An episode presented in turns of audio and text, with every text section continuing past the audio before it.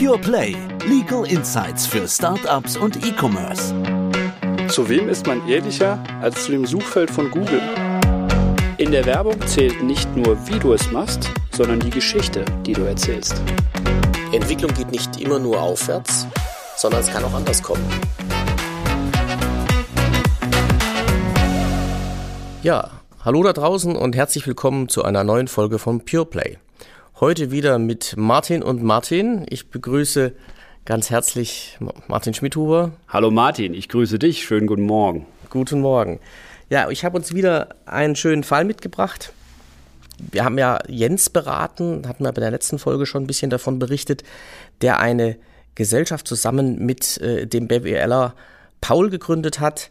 Der, der Paul hat auch ein Stück weit das Geld mitgebracht hier für die, äh, für die ganze Sache. Ähm, der Jens hatte ja eine Erfindung gemacht und hat ein neues Verfahren zur Aufbringung von Farbe auf Textilien dann zum Patent angemeldet und will das eben in dieser Gesellschaft kommerzialisieren. Und der Paul, haben wir gesagt, der kümmert sich um die, als BWLer um die Zahlen, um die Organisation, um die Verwaltung, macht die, soll die Firma groß machen und äh, hat eben auch einen wesentlichen Teil der, der Mittel dabei gesteuert. Ähm, ja, jetzt auf die Dauer wird es in der Firma aber auch noch andere Geschäftsbereiche geben, nämlich nicht nur dieses eine Patent, äh, sondern die beiden haben schon was gefunden, was sie auch noch einlizenzieren wollen, so dass es äh, dann eben nicht nur alles auf eine Karte gesetzt wird, sondern man ein bisschen breiter unterwegs ist. Klingt ja ganz vernünftig. Ist auch, glaube ich, sinnvoll, äh, nicht alles auf eine Karte zu setzen. Das, das ist gut, solange man es finanzieren kann. Hm? Jetzt hat Jens äh, mich gefragt, was passiert denn, wenn letztlich die Kommerzialisierung beider Sachen doch nicht klappt oder auch nur einem der beiden Projekte und äh, das Ganze dann wieder äh, zu Ende geht. Ist er dann sein Patent äh, los ähm, oder weil, weil das ihm natürlich doch sehr, sehr ans Herz gewachsen ist über die Jahre. Da hat er viel dran geforscht und er hat mich gefragt, wie können wir ihn da absichern, sodass, wenn mal die GmbH zu Ende geht und wir die auflösen, dass er dann nicht ohne das Patent dasteht. Ja, Martin, das ist ähm, sicherlich eine Konstellation, die relativ häufig zustande kommt. Das heißt also, die Erfinder, die ähm, sehen ja dieses Patent oder diese Erfindung auch so ein bisschen an ihr, als ihr Baby an und ähm, möchten sich da nicht ohne weiteres äh, in eine Situation begeben, wo sie keinen Einfluss mehr haben. Ähm, aber natürlich ganz grundsätzlich äh, gehen, wenn man also eine Gesellschaft gründet und die ein Patent äh, in, in irgendeiner Form kommerzialisieren soll, dann denkt man natürlich erstmal an so eine Einbringung. Aber eine Einbringung muss nicht sein. Und das ist ja das bisschen, wo der Jens auch Bedenken hat. Ne? Ich meine, diese Gesellschaft, das ist ein Startup, ja. Du hast eben gerade selber gesagt, je nachdem, wie es mit der Finanzierung aussieht, so ein so ein Ding kann ja auch vielleicht nicht so laufen, wie man sich das vorstellt. Das kann vielleicht in eine insolvenznahe Situation geraten. Und ähm, du hast gerade gefragt, ja, klar, wenn die Insolvenz eintritt, ist das Patent dann erstmal weg. Und ähm, deswegen. Das würde der Insolvenzverwalter dann verwerten. Ne? Und dann müsste man es zurückersteigern oder sowas. Ne? Ja. Mhm. Genau, aber das ist ja ein bisschen so die Überlegung, naja, ähm, da, äh, sagen wir mal, gehe ich mal davon aus, in die Situation will der Jens sich nicht begeben. Da sind viele Ungewissheiten, glaube ich, drin. Ähm, deswegen könnte er natürlich sagen, pass auf, äh, lieber Paul, ich bringe das nicht ein, sondern ich erteile dir eine ausschließliche Lizenz. Ja, das heißt, das Patent bleibt bei mir. Ähm, die Gesellschaft bekommt ein ausschließliches Nutzungsrecht zur Kommerzialisierung. Das kann man zeitlich extrem lange ausgestalten, also alle Zeit, die die Gesellschaft braucht. Ähm, wir haben erstmal auch ein Stück weit weniger Verwaltungsaufwand, ja, weil das Patent bei mir verbleibt. Ich meine, die Gesellschaft würde dann wahrscheinlich die Aufrechterhaltungsgebühren bezahlen, nicht weil die ja das Geschäft machen soll.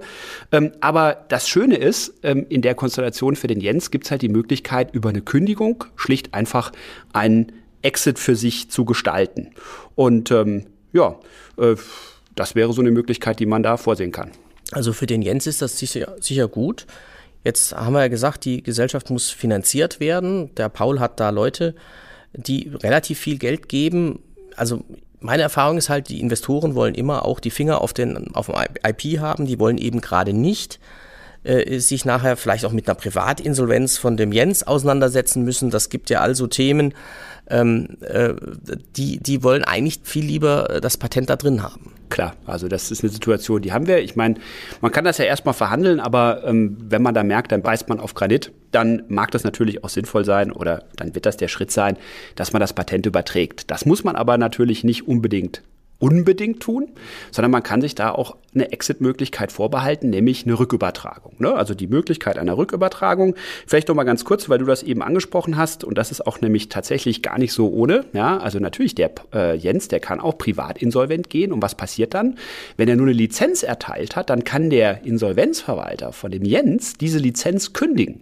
Und es gibt zwar bestimmte ähm, Konstruktionen, die man sozusagen in Rechtsprechung und Literatur erfunden hat, wie man so eine Lizenz insolvenzfest ausgestalten kann. Aber das ist Hölle kompliziert, ist im Prinzip eigentlich eine eigene Folge Pureplay wert. Müssen wir mal drüber reden. Ähm, also das heißt, es gibt die Möglichkeit, dass man das Patent überträgt, aber Regelungen zur Rückübertragung vorsieht. Das ist sicher sinnvoll mit der Rückübertragung. Denn was er gesagt hat und was ich auch aus anderen Fällen sehe, äh, ein großer Punkt ist natürlich, äh, wenn es nicht weiterentwickelt wird, ja, dann sagt er vielleicht, die Firma will es nicht, aber ich würde es schon oder ich will es dann versuchen, an jemand anderen zu verkaufen.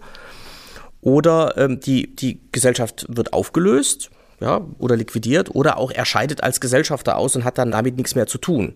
Also in allen diesen Fällen will er ja sein Baby zurück. Sagt, wenn das nicht richtig gehegt und gepflegt wird von meiner GmbH oder unserer GmbH, dann will ich es wieder rausnehmen können. Und ich glaube, das sind die Fälle, die wir da, die wir da abdecken müssen. Genau, und wir würden dann einfach sagen, dass wir das auch in dem entsprechenden Übertragungsvertrag festhalten, dass man halt für bestimmte Fälle dann dieses Rückübertragungsrecht bekommt.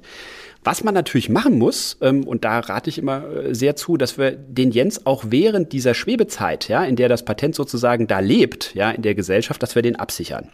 Und ähm, da gibt es verschiedene Dinge, die man da vereinbart. Also zum Beispiel würde man der Gesellschaft wahrscheinlich versuchen zu verbieten, dieses Patent zwischenzeitlich zu veräußern. Also ne, wenn man sagt, man gibt denen gewisse Zeit, bis sie das kommerzialisieren können, aber dann dürfen sie das nicht einfach verkaufen. Ja, ähm, könnte man über ein Vorkaufsrecht vielleicht an der Stelle nachdenken.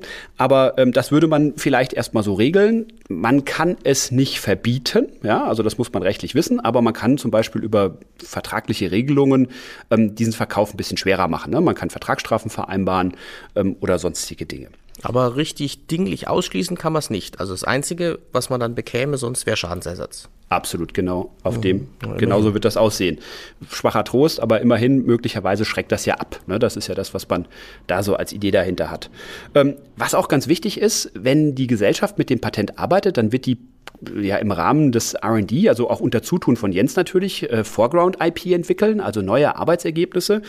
Und ähm, diese Arbeitsergebnisse, ähm, die muss natürlich im Fall dieser Rückübertragung natürlich, die müssen dann auch an Jens, weil möglicherweise kann man ja erst dann oder nur unter dem Voraussetzung, was aus diesem, dieser dann weiterentwickelten Erfindung was machen, wenn man halt alles hat, ja, also auch entsprechende Daten aus der R&D.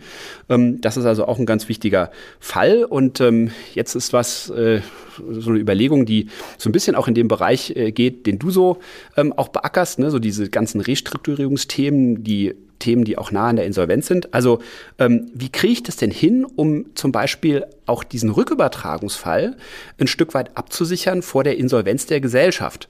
Und da kann man sich Gedanken darüber machen, dass man das einfach aufschiebend bedingt zurücküberträgt. Das heißt also, für diese Fälle ja, gibt es jetzt schon eine aufschiebend bedingte Übertragung ähm, dieses Patents, sodass das quasi automatisch eintritt und man nicht erst noch verhandeln muss. Das ist, das ist sicher sinnvoll, ne? weil sonst habe ich immer Thema Insolvenzanfechtung, habe ich immer, äh, dann im, ist immer im Raum, wenn etwas aus einer Gesellschaft rausgeht, äh, die in der Krise ist, haben wir das, das die, und, und dann zeitnah in die Insolvenz geht. Ja.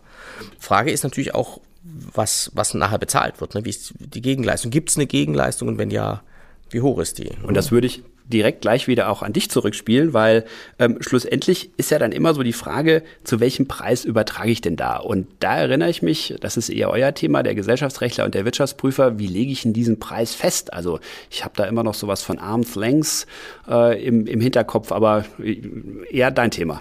Genau, also was der richtige Preis ist, ist natürlich ein weites Feld. Der Preis von einem, von einem Recht, von einem Patent, wie der Preis von einem Unternehmen, das ist ganz, ganz schwer bestimmen.